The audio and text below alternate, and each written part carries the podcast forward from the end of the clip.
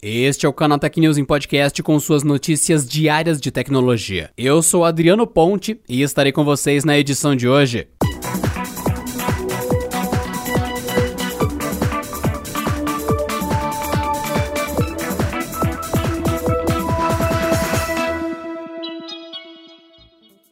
Com o iOS 14, a Apple cedeu um pouco de seu controle sobre o sistema operacional, permitindo que o usuário defina aplicativos de terceiros como opções padrão de navegador e cliente de e-mail. Agora, o Facebook quer que a empresa ofereça a mesma possibilidade para o serviço de mensagens. Dessa forma, mensageiros como o Messenger, WhatsApp ou Instagram Direct poderiam substituir o Messages como opção nativa da Apple. Um argumento a favor do app nativo da Apple é que ele oferece criptografia para mensagens, e a empresa não deve ceder o controle de seu sistema tão cedo. Além disso, em países como os Estados Unidos, a solução integrada ao iOS é mais popular do que serviços de terceiros, diferente do que acontece no Brasil, dominado pelo WhatsApp. A estratégia da Apple é bem diferente da adotada pelo Google no Android, que já tentou emplacar o Hangouts como app padrão de mensagens no sistema. O plano fracassou de tal maneira que o app acabou dividido em diversos serviços não relacionados, como Hangouts Chat,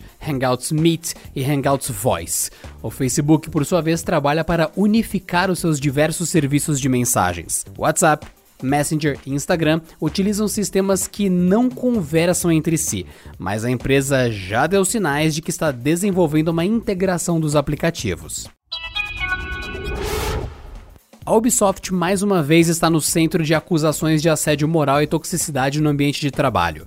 O centro da investigação da vez é Michael Ansel, criador das séries Rayman e Beyond Good and Evil, cuja sequência em produção há sete anos é justamente o centro dos novos indícios de problemas, que inclusive teriam levado ao anúncio da aposentadoria do designer em meados deste mês de setembro. A denúncia foi feita pelo jornal francês Libération. A reportagem associou diretamente a investigação da Ubisoft à saída de Ansel da produção de um dos títulos mais aguardados da história recente da empresa. O andamento do game estaria extremamente conturbado, não apenas devido a problemas de desenvolvimento, como por conta do próprio ambiente tóxico gerado pelo criador. De acordo com fontes ouvidas pela publicação, o estilo de trabalho do designer foi descrito como errático, desorganizado, displicente e abusivo. Ansel negou as acusações de assédio moral por meio de uma publicação nas redes sociais. Ele disse não estar ciente das denúncias de colaboradores do estúdio de Montpellier e que as denúncias, abre aspas, são as palavras de algumas pessoas com raiva e inveja sendo amplificadas como vozes de centenas. Fecha aspas. Além disso, ele taxou a reportagem do Liberation como fake news e disse jamais ter assumido uma posição de gerenciamento de equipe durante os trabalhos em Beyond Good and Evil 2. A Vitex, uma das maiores plataformas de e-commerce da América Latina, anunciou nesta segunda-feira que arrecadou 225 milhões de dólares em uma rodada de financiamento da série D, com isso, a empresa passa a ter uma avaliação de 1,7 bilhão de dólares, conquistando o status de unicórnio, que é quando uma empresa de tecnologia passa a valer mais de 1 bilhão de dólares. O financiamento foi recebido a partir dos principais investidores de tecnologia do mercado público. O fundo Tiger Global foi quem fez o maior aporte, seguido do Lone Pine Capital. Além disso, Constellation, SoftBank e Endeavor Catalyst também participaram. Nos últimos 10 meses, essas empresas fizeram um financiamento total na Vitex no valor de 365 milhões de dólares. A Vitex anunciou ainda que usará os fundos da última rodada para fazer aquisições, contratar talentos adicionais, inovar sua plataforma e acelerar o crescimento dos mercados nos Estados Unidos, Europa e Ásia-Pacífico. A companhia declarou que agora abastece mais de 3 mil lojas online online para marcas globais como AB InBev, Motorola, Stanley Black Decker, Sony, Walmart, Whirlpool, Coca-Cola e Nestlé.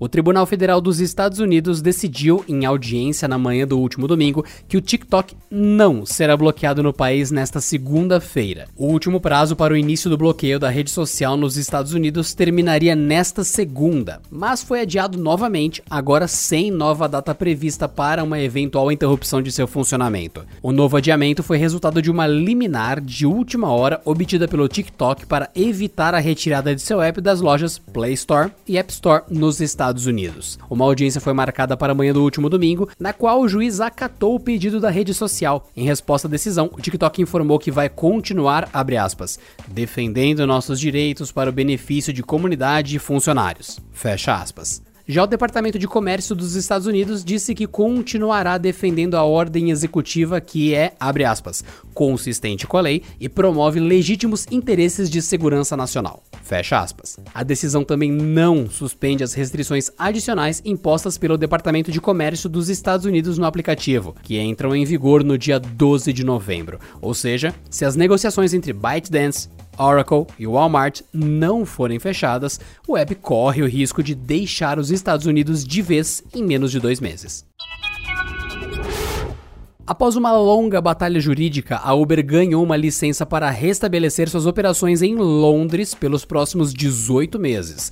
Em novembro de 2019, a empresa havia sido impedida de atuar na capital inglesa depois que a administração municipal expressou suas graves preocupações quanto à segurança dos usuários do serviço. Na época, de acordo com as autoridades de trânsito da cidade, mais de 14 mil corridas foram feitas por motoristas em situação irregular, enquanto tantas outras contaram com motoristas que já haviam sido denunciados por comportamento inaceitável, mas continuavam trabalhando normalmente por meio do aplicativo. A decisão foi confirmada por um juiz britânico na manhã desta segunda-feira. Ele afirmou que a empresa era uma operadora adequada, apesar de falhas históricas. Para conseguir a liberação, a Uber argumentou que, desde que perder a licença, amenizou as preocupações melhorando os sistemas de verificação de documentos dos condutores e implementando a identificação em tempo real dos mesmos. Em comunicado, Jamie Haywood, chefe do Uber para a Europa do Norte e do Leste, afirmou que, abre aspas, esta decisão é um reconhecimento do compromisso do Uber com a segurança e continuaremos a trabalhar de forma construtiva com a Transport for London, órgão que regula as atividades de transporte em Londres. Fecha aspas. O prefeito de Londres, Sadiq Khan, que também preside o Transport for London, alertou a Uber, também nesta segunda-feira, para cumprir suas obrigações e que a entidade continuará monitorando de perto a empresa e não hesitará em tomar medidas rápidas caso não cumpram os rígidos padrões exigidos para proteger os passageiros. E por hoje é só, pessoal. Nos vemos na próxima terça-feira em mais uma edição do Canal Tech News e Podcast. Bom descanso e até lá. Este episódio contou com o roteiro de Rui Maciel, edição de Vicenzo Varim e editoria-chefe de Camila Rinaldi.